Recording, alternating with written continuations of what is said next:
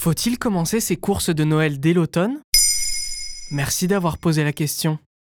Dans les rayons des magasins, dès la rentrée passée, on voit apparaître par-ci par-là des chocolats, des guirlandes et des calendriers de l'Avent. Pour beaucoup d'entre nous, c'est bien trop tôt. Et ça nous exaspère de voir des gondoles remplies de produits festifs alors qu'on ne sait même pas encore ce qu'on va faire pour Noël. Mais outre le marketing parfois excessif des grandes enseignes, peut-être qu'il y a du bon dans le fait de s'y prendre trop tôt pour faire ses achats de fin d'année. En 2022, selon une étude Sensormatique, 31% des Français ont entamé leurs courses de Noël en octobre. Mais pourquoi? Il y a plusieurs raisons à cela. Déjà, les magasins sont bien moins pris d'assaut à cette époque de l'année qu'à l'approche des fêtes. Vous pourrez donc gambader dans les rayons tranquillement, trouver tous les articles qui vous intéressent et en plus éviter des files d'attente interminables à la caisse. Mais outre le confort, ce sont surtout les prix qui intéressent ces Français prévoyants.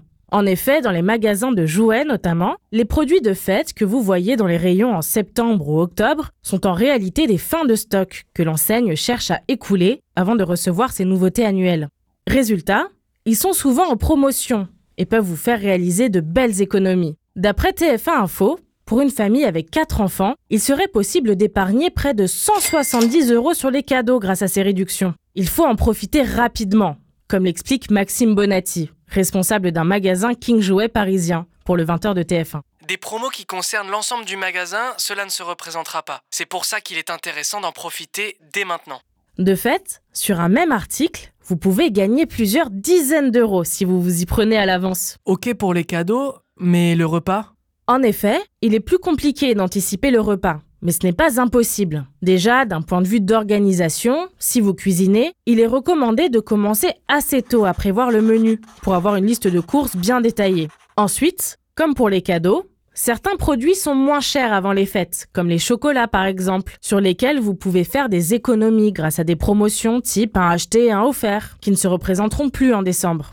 Certains aliments se congèlent très bien également, comme le saumon fumé. Vérifiez seulement que l'emballage ne porte pas une mention produit décongelé. En vérité, un des seuls produits que vous ne pouvez pas acheter trop à l'avance, c'est votre sapin naturel. Il est recommandé de le prendre deux semaines avant Noël, pour éviter qu'il ne perde trop d'épines et se retrouve complètement dépouillé le soir du réveillon. Voilà pourquoi il faut faire vos courses de Noël en automne.